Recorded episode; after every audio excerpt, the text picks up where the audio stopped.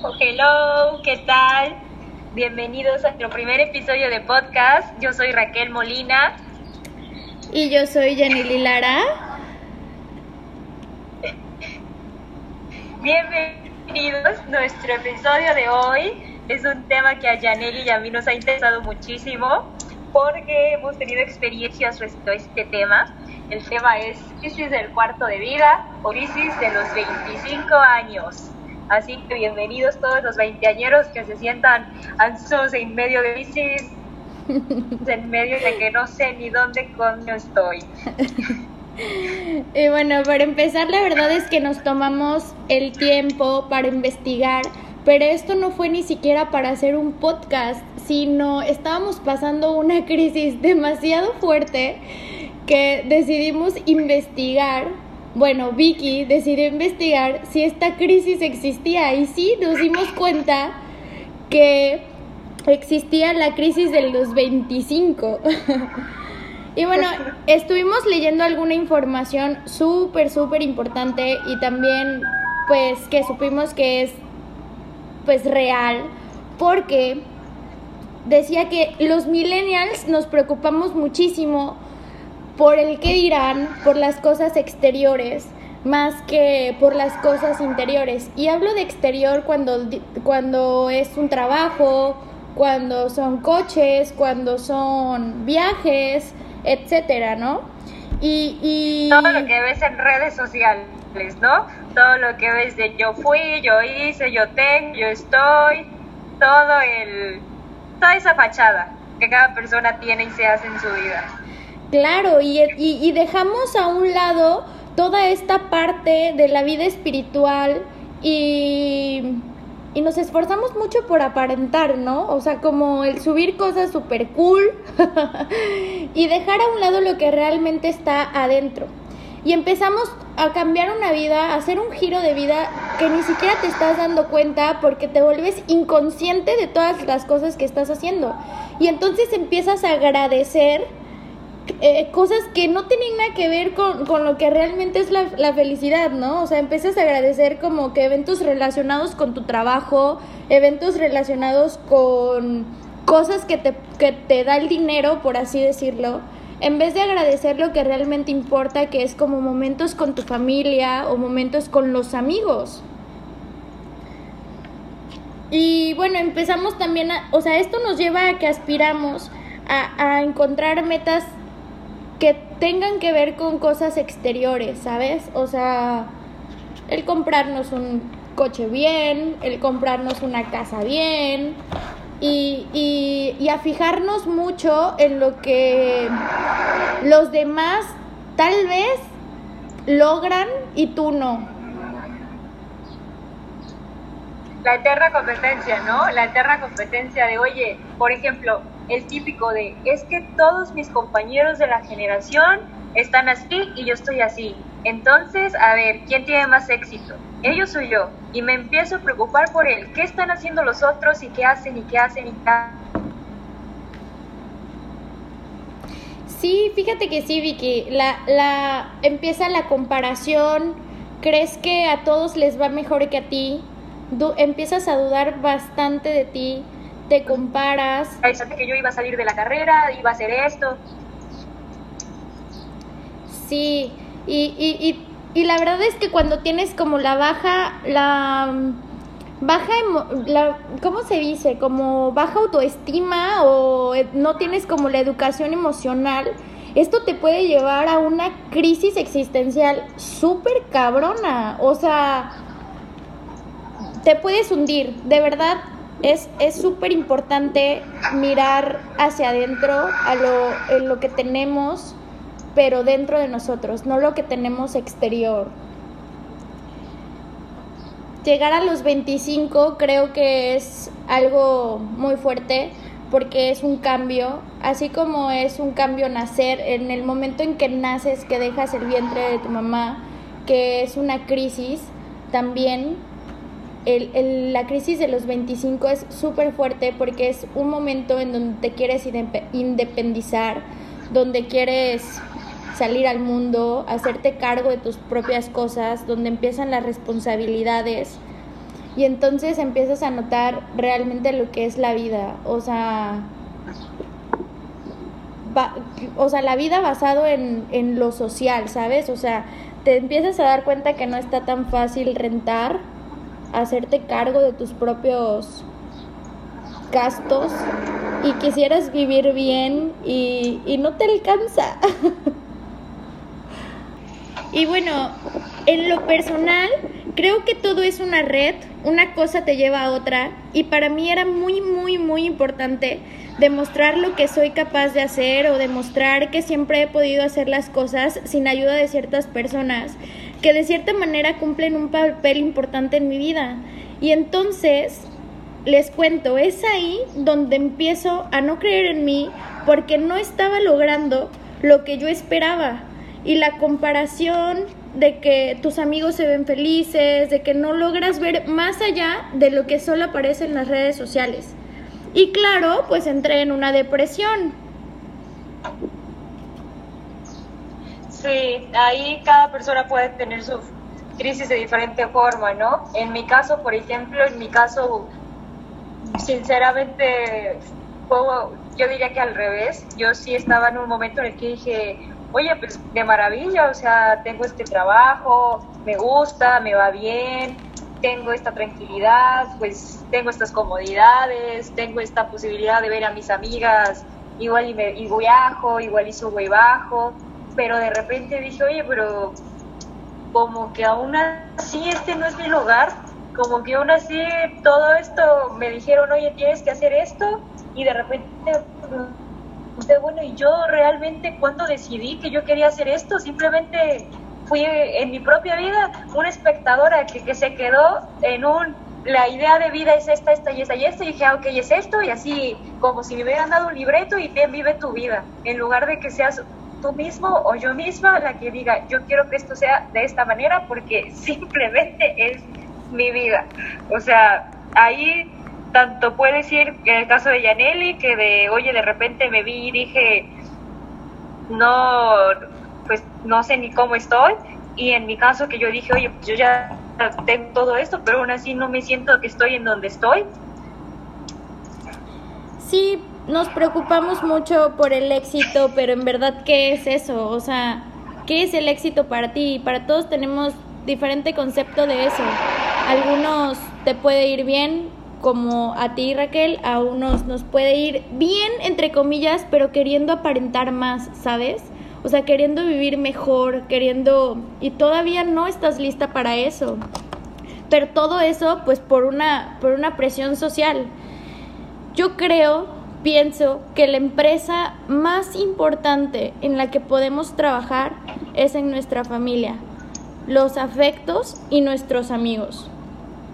Y una cosa, una casa más grande, un auto lujoso, el reloj más caro, el puesto soñado, pues sí son importantes, pero definitivamente creo que eso no te hace feliz a largo plazo. Lo único que te da es más distracción de lo que de verdad importa, que es el amor entre nosotros.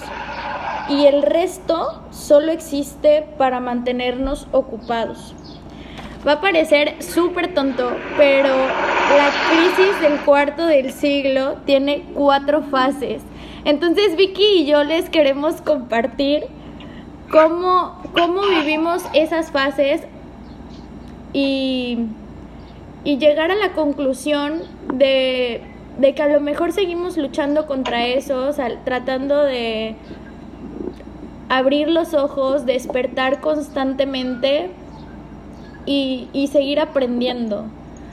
Dicen que la primera es la fase del sentirte atrapado. Es el momento en el que aceptamos los compromisos y las responsabilidades, como lo es la relación seria, rentar un DEPA, elegir un trabajo o emprender y cualquier decisión que nos provoca angustia y que sentimos que una vez estando ahí ya no hay vuelta atrás. Claro, como si a tus 25 años es un es esto lo que hay, es esto lo que toca y listo, no tienes más margen de opción ni de decisión. como si te tuvieras que quedar estancado porque ya, ya tienes 25, ya saliste de la carrera, ya tienes que estar trabajando, ya tienes que estar produciendo, ya tienes que estar hasta dando a tus padres que te dieron tanto en tu vida, o sea, como si a los 25 ya debes tener tu vida hecha y resuelta. Sí, la segunda fase es la fase del abandono, donde sentimos que aún no estamos listos totalmente, que es lo que estás mencionando Raquel, justamente para la vida adulta, o sea, no estamos 100% preparados para la vida adulta, pero pues ya ni modo, ya no hay otra, ya tienes toda la responsabilidad encima. Y entonces es ahí cuando queremos empezar a romper todos los compromisos, como es una pareja, repito, el trabajo, la renta del departamento, etcétera. A mí, por ejemplo, esta fase la sentí súper cabrón porque me fui a vivir a Ciudad de México sola, con un trabajo, podría decirse que bien, y pero quería ser totalmente independiente.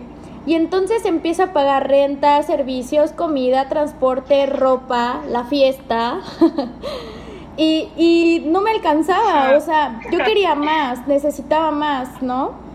Y empezaba a querer regresar con mis papás. Necesitabas. o creía que necesitaba.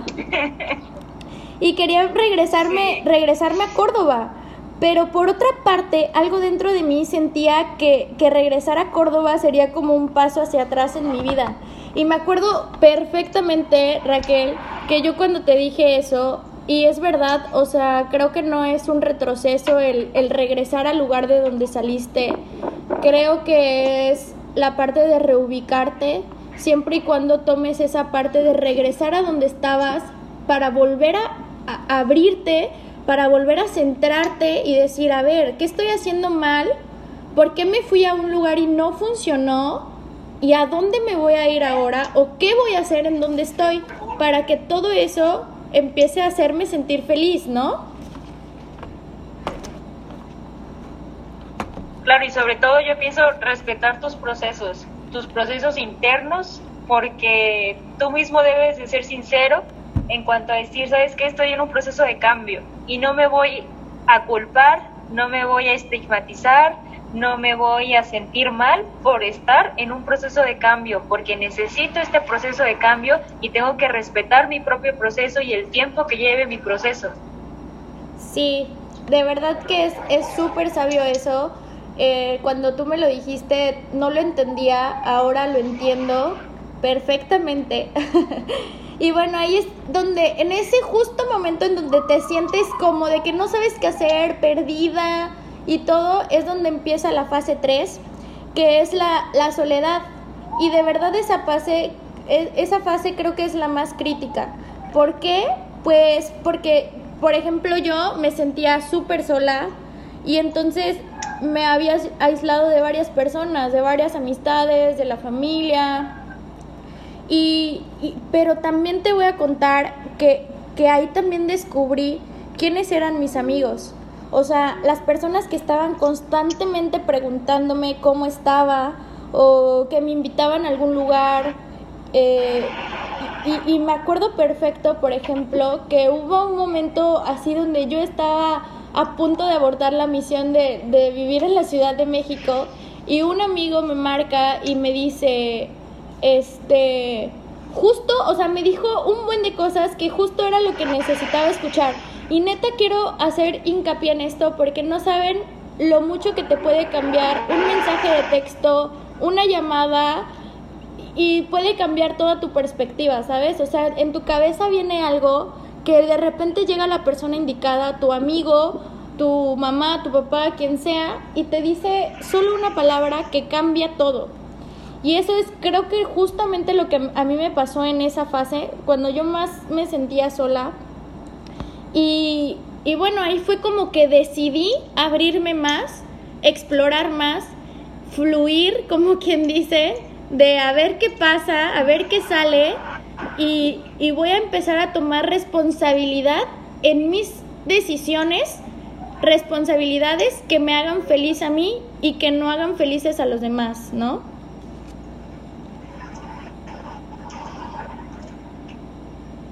Claro, y finalmente pasamos a la cuarta etapa de esta crisis.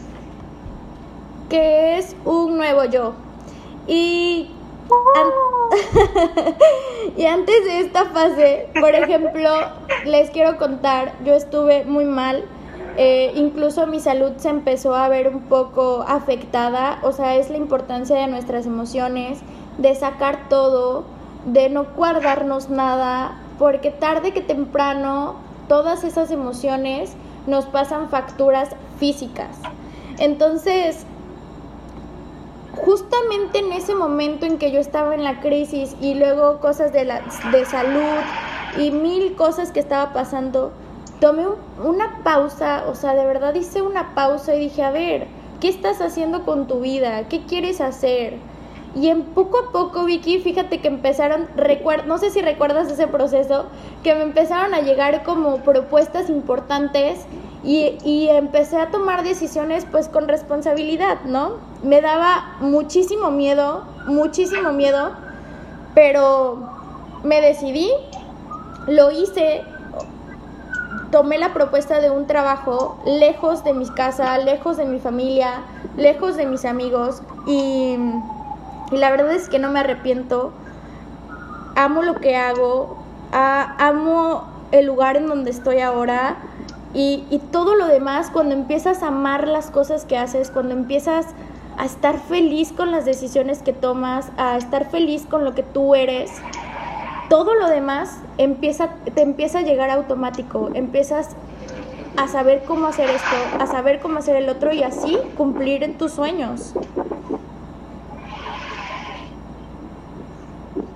Como si el mismo universo se fuera alineando para que todo saliera a tu favor. Pero en realidad es que es uno mismo diciendo, ¿sabes qué? Mi decisión es ir por este camino y tus acciones se van haciendo coherentes con tu intención interna, con tu intención de yo quiero llegar, ser y estar así. Y tú mismo vas alineando toda tu demás actividad. Exactamente. Y bueno, esperemos que les haya gustado este primer episodio. No olviden amar lo que hacen. no olviden amar lo que hacen, de verdad. Si no estás contento en tu, en tu, trabajo, si no estás contento con las decisiones, si no estás contento con varias cosas de tu vida, empieza ese pequeño cambio para que haga, haga la explosión ahí y, y puedas empezar a ser feliz y todo lo demás se te va a llegar. De verdad hay que tratar constantemente de despertar, un despertar diario.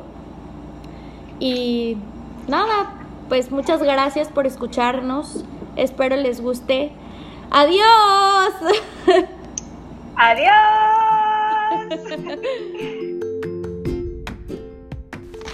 Hola, soy Yaneli Lara, una mujer fuerte, amorosa, que lucha por sus sueños, pero sobre todo busca despertar constantemente. Y estoy aquí para recordarnos que la vulnerabilidad y ser nosotros mismos requiere más valentía que pretender una vida perfecta. Estudié comercio internacional y aduanas. Soy programadora neurolingüística y próxima psicóloga. Y ahora creadora de contenido. Y con estos podcasts busco inspirar, crear conciencia juntos, compartir y llenarnos de mucho amor. De una manera sencilla y sin tanto rollo. Amo lo que hago. Y lo que me mueve es ayudar a las personas a mejorar su vida internamente. Y así juntos crear un mundo mejor. Hola, soy Raquel Molina, una inquieta soñadora que a base de prueba y error construye su camino por el mundo. Abogada y emprendedora en entrenamiento. Quiero compartir contigo esas cosas que no estamos seguros si le pasan a otros por la mente, pero que te aseguro son más comunes de lo que te puedes imaginar.